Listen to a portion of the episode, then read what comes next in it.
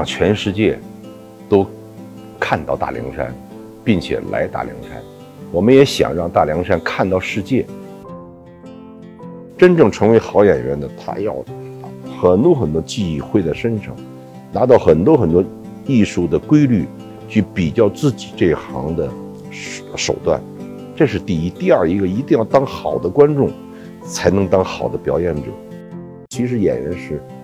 文化的代言人、文学的代言人或者作家的代言人，我们不能够糟蹋人他任何一个字。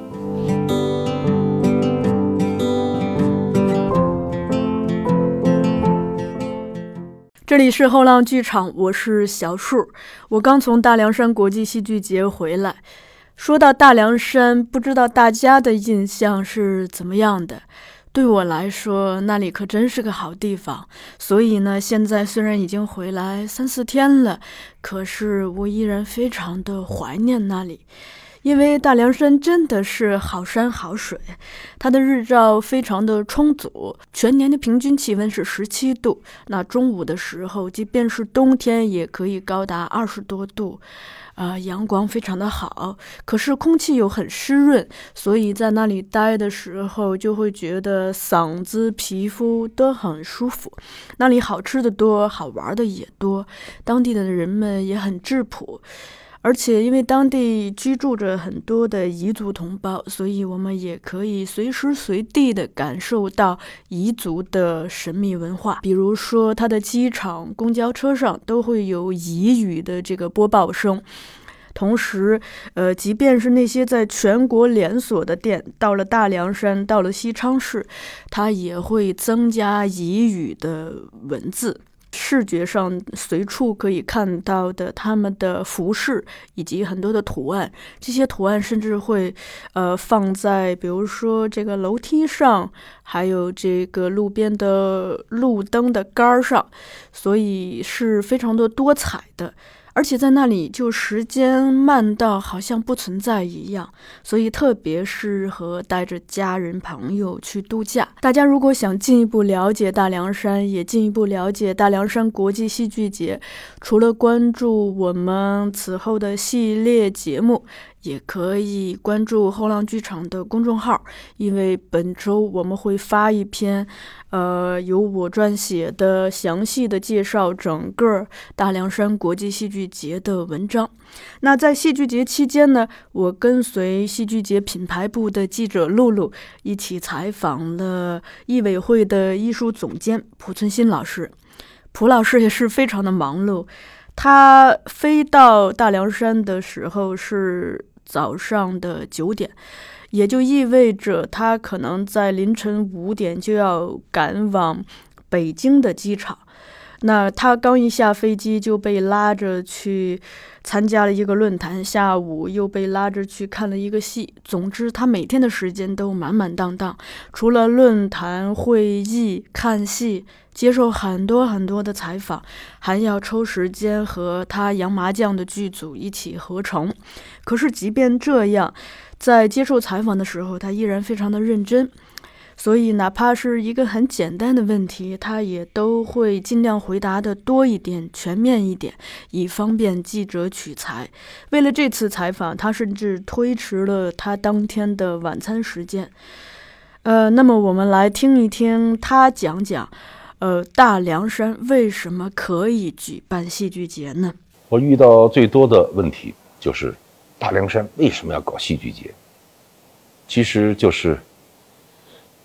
想让全世界都看到大凉山，并且来大凉山，我们也想让大凉山看到世界，让大凉山的人们能够了解到世界，这就是戏剧节最原始的初衷吧。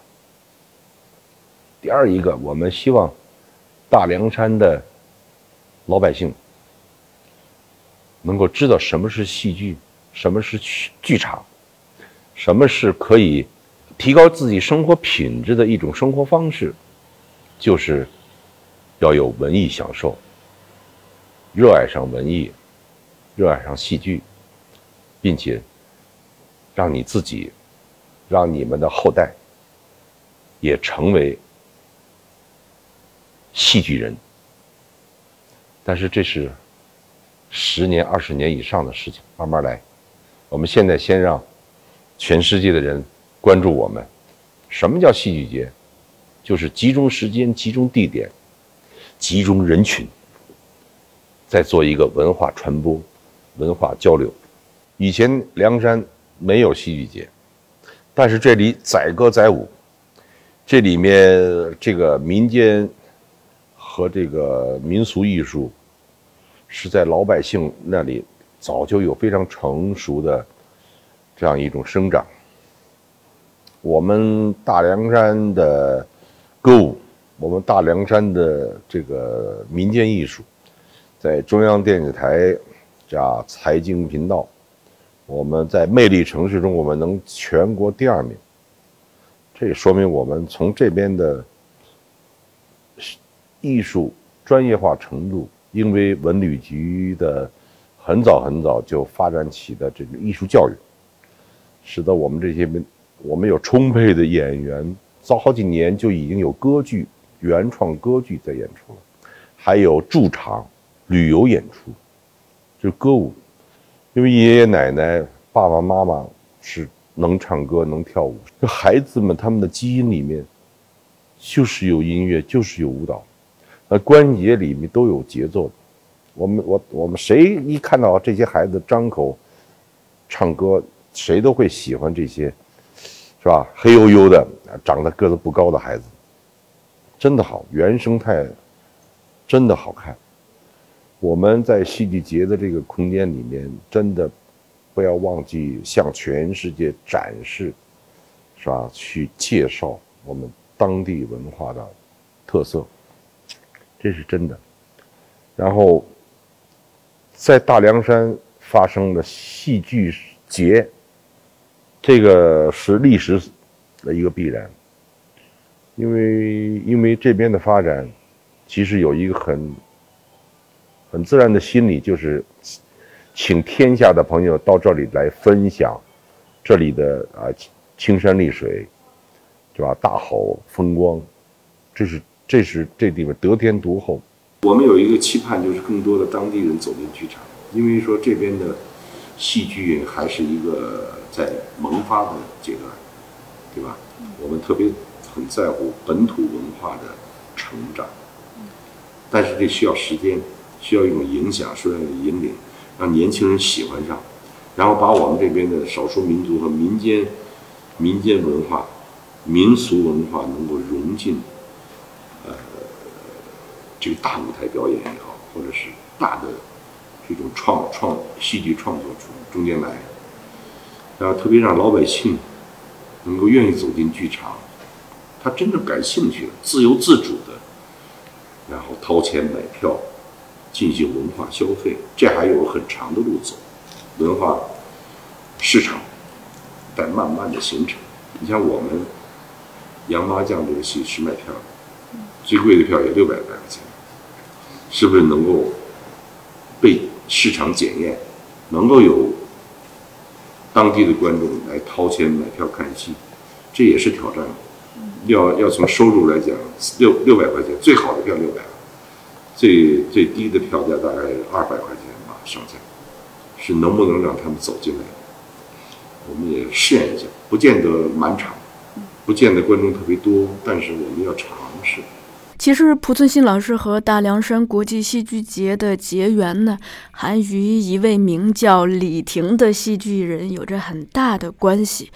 呃，我们来听他自己讲一讲。坦白说，我第一次到凉山，我就没到西昌来，我直接进山了。我在做艾滋病工作，进山的，然后就走了。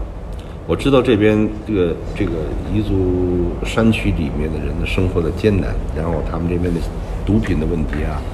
艾滋病的疫情问题啊，挺严重。然后，呃，做了一些调查，做了一些和小孩们的活动，到学校去做的活动。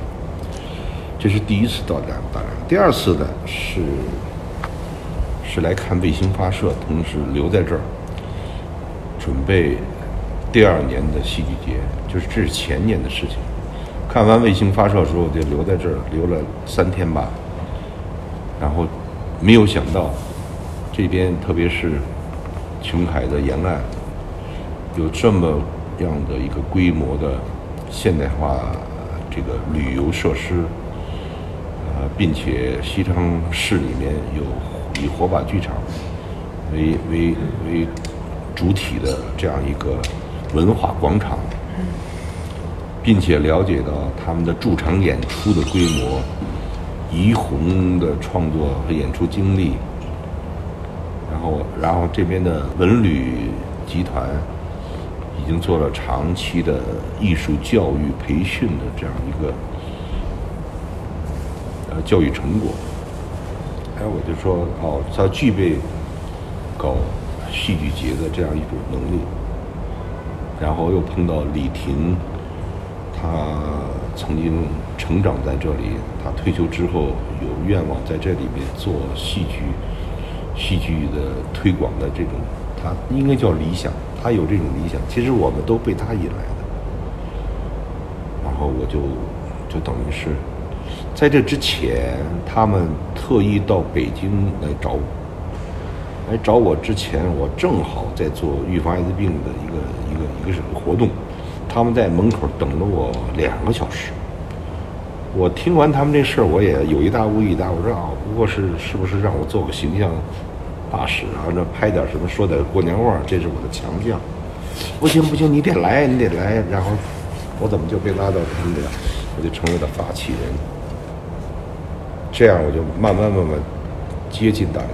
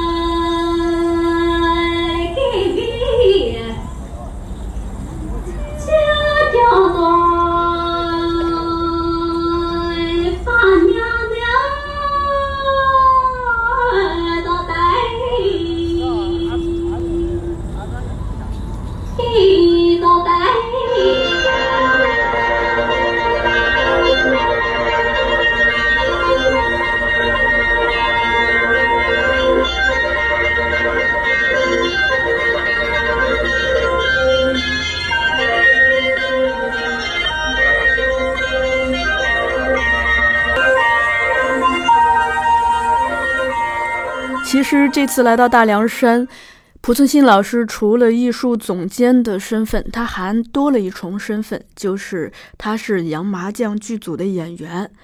呃，听咱们洋麻将剧组的导演唐烨老师讲，蒲老师为了这部戏在幕后也是没少做功课。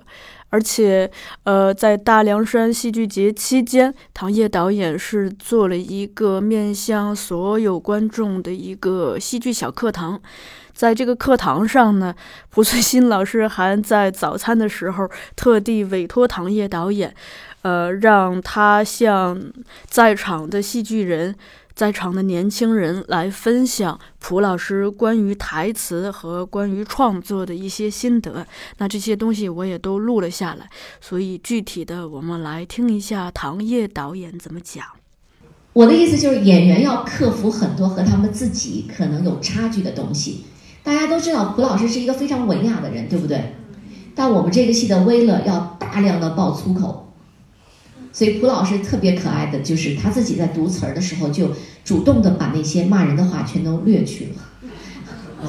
然后我们在排练的时候就一直告诉他：“我说蒲哥，这个骂人的话一定要说啊，是吗？好的，好的。”然后我们前两天在看他的剧本，才看到他在剧本旁边有标注，他的标注自己说像菜谱一样。为什么他自己画上辣椒？说这个地方是一个辣椒。就说要发火，发一个辣椒级别的火，然后那个地方他画了三个辣椒，说三个辣椒级别的火。啊，前两天我们才注意到他的那个剧本上有这样的标注，非常有意思。我们还专门请了玩玩纸牌的魔术老师来教他怎么洗牌，因为里面我们有台词说：“哎哇，威乐，你的牌洗的真好，我简直太佩服你了。”但是普哥一开始洗牌的时候，基本满地都是。但是我们分析啊，还说，哎呀，你瞧你，要是我洗，肯定会洗得满地都是。然后蒲老师学了半天以后，蒲老师给予的评价就是，哎呀，不是我的这个太笨了，是咱们的牌太新了。于是他要求那个魔术师说，我要你的牌。他要魔术师手里的那个旧牌，他说那个那个牌比较好。于是魔术师还真把那个牌送给我们了。所以我只是说。在这个过程中，他要克服很多东西，要重新重新去塑造。所以孩子们真的不是演自己。所以，比如说他他想，他说抖腿，比如说一边说话一边抖腿，是不是一个特别不好的动作？那么他想，我演的是一个粗人，我能不能选用这个动作？所以他就自己要选用这个动作，就一边说话，他这个腿就一直在抖啊抖啊。有时候我们看着替他着急。包括我们的龚丽君老师，龚丽君老师也是，就是稍微说大点声都会脸红的一个人。然后他其中有一个动作要给普哥一个嘴巴，然后每次到打的时候就没有打，他自己脸唰就开始红了，他已经开始做准备了。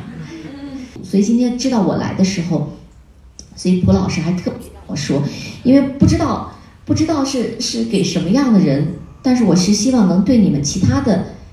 学其他艺术门类的同学也有所帮助。他就说到了，我们既然是话剧，话剧台词的重要性。但是因为今天不是所有的都说，我只是一带而过，好不好？他说认为台词的有四点是最重要的。第一个就是字正腔圆。什么叫字正腔圆？我们生活中，尤其北京人说话特别懒。你上哪儿呀？嘛呀？所以很多外地的朋友听不懂，对吧？生活中我们可以这么说，但到了舞台上就不可以。我们学汉语拼音的时候，都是小的年纪的时候学的哈，要求什么？字头、字辅、字尾，对吧？明天新闻，对吧？新闻让徐波说了，我们基本都这么说。你说新闻，人家说，哎呀，这人怎么说话咬文嚼字儿的，真事儿，是不是？但是到了舞台上，就要求字正腔圆，字头、字辅、字尾都要咬得很清楚。第二个就是四声到位，有的时候我们经常说的一半儿就忽略不计了，这个也不可以。所以对于很多外地的学表演的同学，普哥想说的就是。先练好说话，练好普通话很重要。第三个就是一定要区别生活语言和舞台语言，这个我们自己去想。第四个就是达意，达意是什么意思？就是这句话这个词的意思的准确与明白、达意。中国话特别难懂，也特别难说。同样一个意思，你不停的位置的停顿，不停的位置的重音，同样一句话就能表达出特别多不同的意思，对不对？那你到底想说什么？要想明白了，在舞台上更重要。所以我们剧院的焦俊先生也曾经说过一句，就是台词说好要干嘛？要三点：一，要听得见。我们的要求就是什么呢？我们剧院是二十二排的观众，我们坐在台上说话，第二十二排的观众都要听得见，这是第一个条件。第二个条件是听得清，很清楚的这个字能传达到你的耳朵里。第三个要听得懂，这不是所有人都能做到。所以我们现在的老艺术家，每一次我们去，我们有一个艺委会，我们每一次去看新戏，提出的意见最多的就是：哎呀，年轻的演员的台词听不见，哎呀，听不明白，听不见是最要命的。你演的有多好，观众根本不知道你在干嘛。有的是我每一个字，大家去想，你们看戏有没有这种？就你每一个字都听见了，但你不知道他要说什么，这个也特别要命，就是听不懂这个意思。所以意思很重要。其实我们剧院很多老艺术家的声音，并不是像大家想象的那么特别圆润呐，特别好听啊，特别悦耳啊，但是他们的意思都非常明白。比如说我非常喜欢的朱旭老师。他甚至还有一点点口音。大家比如说特别喜欢话剧的，你们看我们最早那一版的《华变》，朱旭老师。所以很多小朋友去考试都考朱旭老师的这个其中的这个 Quick 船长，就是舰长的这个段子。演完了，我们经常会说你演的不是 Quick，你演的是朱旭老师。就是什么？我们过多的注重了模仿，没有把自己放进去。让我来转达给你们，就是对台词的四点要求。刚才我说的是自己的态度，就是什么？他对创作的两点，希望跟你们来交流的，就是在表演中，在创作中一定要把自己放进去，就是有自己的自己的态度、自己的解读。我来解释这个人物，跟你可能不一样，为什么？我有我自己的解读。其实我觉得每一个文艺作品其实都是这样的，对吗？舞蹈、音乐、绘画，尤其是，其实戏剧还有一个团队作战的东西在里面呢。可是很多东西，音乐呀、美术，我觉得更是个人的表达更加强烈了。还有一个第二点，他说的就是在创作中一定要记住，你不是演给自己看的。是演给别人看的，你要和观众，你要记住，我是演给观众看的。我希望引起观众的共鸣。我们经常会有这样的情况，我不知道你们有没有在台，你会看到那个演员哭得死去活来，你在底下就想他为什么那么哭，他怎么了？所以你一定要记住，不是自嗨。这是昨今天早上吃早饭，普哥说你一定要跟孩子们说，这是我要跟他们交流的。他刚才。他刚现在在外，在在旁边那个屋里，他好像今天还有活动，所以他今天一定要让我转达给你们。一个是创作上的两点体会，一个是他认为台词、台词、台词特别重要，所以他这回一直在给我们年轻的学员班的孩子们上课，也是在上台词。所以有的时候我们在想，我们从老艺术家那儿继承了什么，又是创新了什么？其实我们也经常在想这个问题，继承什么？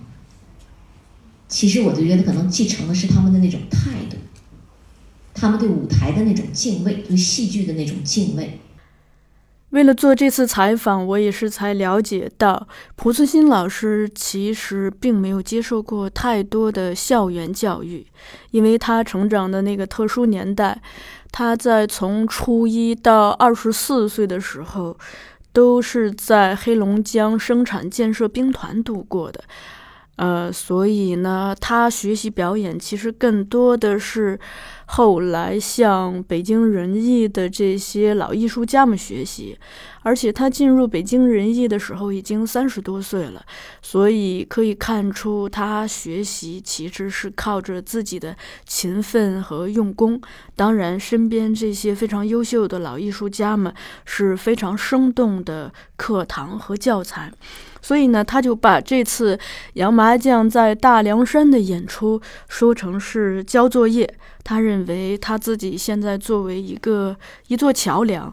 在向更年轻的观众来分享和传递他从老一辈艺术家们那里学到的东西。具体的，我们来听他自己讲一讲。我是做了四十多年的戏剧了，我一开始也是搞业余的。毛泽东思想文艺宣传队，我们我们在田间地头，在长院，反正是，最后慢慢。我的理想终于实现了，我做了专业演员。我们向我们的剧团的老前辈们学习。我们在这把年纪应该交作业了。我们的作业是什么？作业是向年轻的一代的戏剧观众汇报我们的学习成果，要交答卷。他们看不到老前辈的演出，老前辈都去世太多了。那么我们交答卷的时候，是我们让后面的观众们能不能看到传统好的传统？就文艺一定要不通俗，一定有问题。在通俗的这个事情里面，必须有老理儿，必须有老的生活方式，必须有一直传承下来最好的生活习惯和兴趣爱好。我们我们不能违背的，就到晚上一定要睡觉。一天三餐，我们生活习惯，这是几千年留下来的最好的健康的生活方式一样。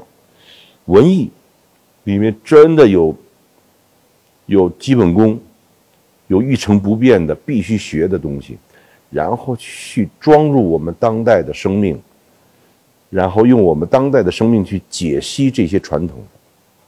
就这个，我现在要交交答案的。我说过去过去了，一还有五年，还有十年，我已经没气儿了。我不可能站在舞台中间的，但我自己要自问我自己是不是有收获？学了这么多年戏了，说我真的要要你你说我做榜样吗？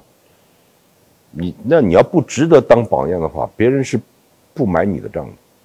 但是我自己要求我自己，为人为义，我在化妆室，在排练场，我自己还是要。要规矩的，这种规矩是是老前辈传下来，这种基本的艺术态度，这种艺术态度应该传给观年轻人，这是真的。我要做不得不好，他们可以骂我的，可以可以蔑视我的，但是我尽量的要要做的好一些。但是我要张开我的细胞汗毛孔，我要我要接受年轻人的新的东西，他们那种求知，他们那种就是稚嫩。那那那那种幼稚的东西，其实要要有一点那个的，特别有意思。所以你看，我说要演李白，演演到后来演出天真的地方来了，哎呦，突然间给这个角色的表演注入了注入了就是解读的活活力，一下子我在台上无所不不能的。我记得我在后后面的一些年的演出，我我那次在深圳演出。我下午没睡觉，我看的那个《疯狂动物城》。我晚上演出，我按照动画片演的，我已经特别有心得。就让他们同台演员龚龚丽君、龚姐姐问我说：“你今天晚上怎么了？你疯了？”我说：“我刚看完动画片啊，你动画片多生动啊！那个啊，我是这样的，就演员他的那种，就是就是你不要不要旧。但老的那个东西，好的东西千万不能扔。我一定是满弓满调的表演，我不追求今天特别流行的松弛自然。那松弛自然其实已经本能的了，但是最重要的是你在台上的这种空间的能量，充满空间的表演能量。所以我们这个地方。火把剧场有三楼，我们这个戏就俩人絮絮叨叨的。我们在合成的时候，我我会注意抬头的。我们要跟别的地方表演不一样的，这个剧场的就深度，呃，差不了太多，但是宽度很大。那我们要在注意表演的时候，他要要这样，因为我们关门演戏，我就这么跟你说话。如果这么多人要看咱们俩说话的时候，那那我我我跟你说话的时候，我的我的整个的这种形态上，他要有这样一种释放性。合适，因为这是李少春先生说的。如果人家告诉我的说，少春先生说，你们一定要问我演出演表演经验，我就告诉你，第一，我从不趟戏。什什么叫趟戏？就走过场。只要胡椒一拉，他玩真的。他没有一次敷衍一个腔调一个字。这是艺术态度吧？现在要跟年轻人讲这个，你要跟后浪讲这个的话，他要真学了。他一下就长进上去了，这是一个。第二一个，他说我每次到了新台，我吊嗓子是站台口的，我一边引着，一边吊着嗓子，我叫看座的。所以有的舞台是这样的，有的舞台的这样，因为很多老老老老戏的场子呀，你买票买最边上那个，他闭着眼睛听戏。他那地方没法好好看，但是那地方票便宜，他就听，百听不厌，百看不厌，百他百听不厌。说少春先生呢，他说我我一看场子宽了，这号能排到三十，就前五排能排到三十了。他说我上场都多垫半步的，叫当当当当。啊，比如他就让所有人看他亮相，他说我不能够丢一个观众。你看他是。他讲的这个让我记住的，是吧？特别好，就是我们你看，我们从老辈人那儿学来的东西，我们要去体验它、实践它，然后让年轻人也继续听我这么说。我们包梅葆玖先生啊，人家通称九爷，他压轴的戏，他唱做工，人说九爷您，您这个最后压轴，您得没彩儿啊。前面人唱的都是是吧？很多年轻的艺术家都在唱的那么棒，那他就那不温不火的唱，唱完了，鞠个躬下去了。你说他说什么？他说：“回家叫好不迟，这棒吗？他不现场讨好，不取宠，他保持着艺术本真的态度和那种老实的态度。”这特别不容易。艺术家如果到了一定的层次的艺术家的通病，如果他在已经达到这个水平了还不自以为是，那真的值得尊重。就是我们，你看，我们我们我们从老辈人身上学来的那个最真的东西，我们自己必须得做。然后，你要说让。年轻观众看，年轻演一辈儿的演员去学，我觉得就这就够了。技术的事情是，他可以跟各种人学技术。其实不只是只单学表演，别什么都不学，他一定成不了好演员。真正成为好演员的，他要很多很多技艺会在身上，拿到很多很多艺术的规律去比较自己这一行的。手段，这是第一。第二一个，一定要当好的观众，才能当好的表演者。啊，他得多看，他自己要买票去看，看看学。说这这也是告诫年轻演员的一点，他们看的少。说人生一一世，第一是活的时间长点，健康一点，对吧？这肯定没所有人都这样。第二一个，就自我。价值实现过，你做过，你有成功感过，你做过好事儿，你做过自己都自己觉得得意的事情，这样的，你交过什么朋友，对吧？你交过什么朋友是一生中很重要的。你你回想，哎呀，我这辈子我这个朋友好像都在心里面，这也很重要。要要不就成自闭症了，这不行，他不能在心里面不能精神里面不能孤独。对，当然他可以，他可以保持自己的人格和独立精神，独立人格和自由品、自由精神没有问题。但是他要交往好朋友，这也是人生。这还有一条就是你看见过好东西吗？听见过好东西吗？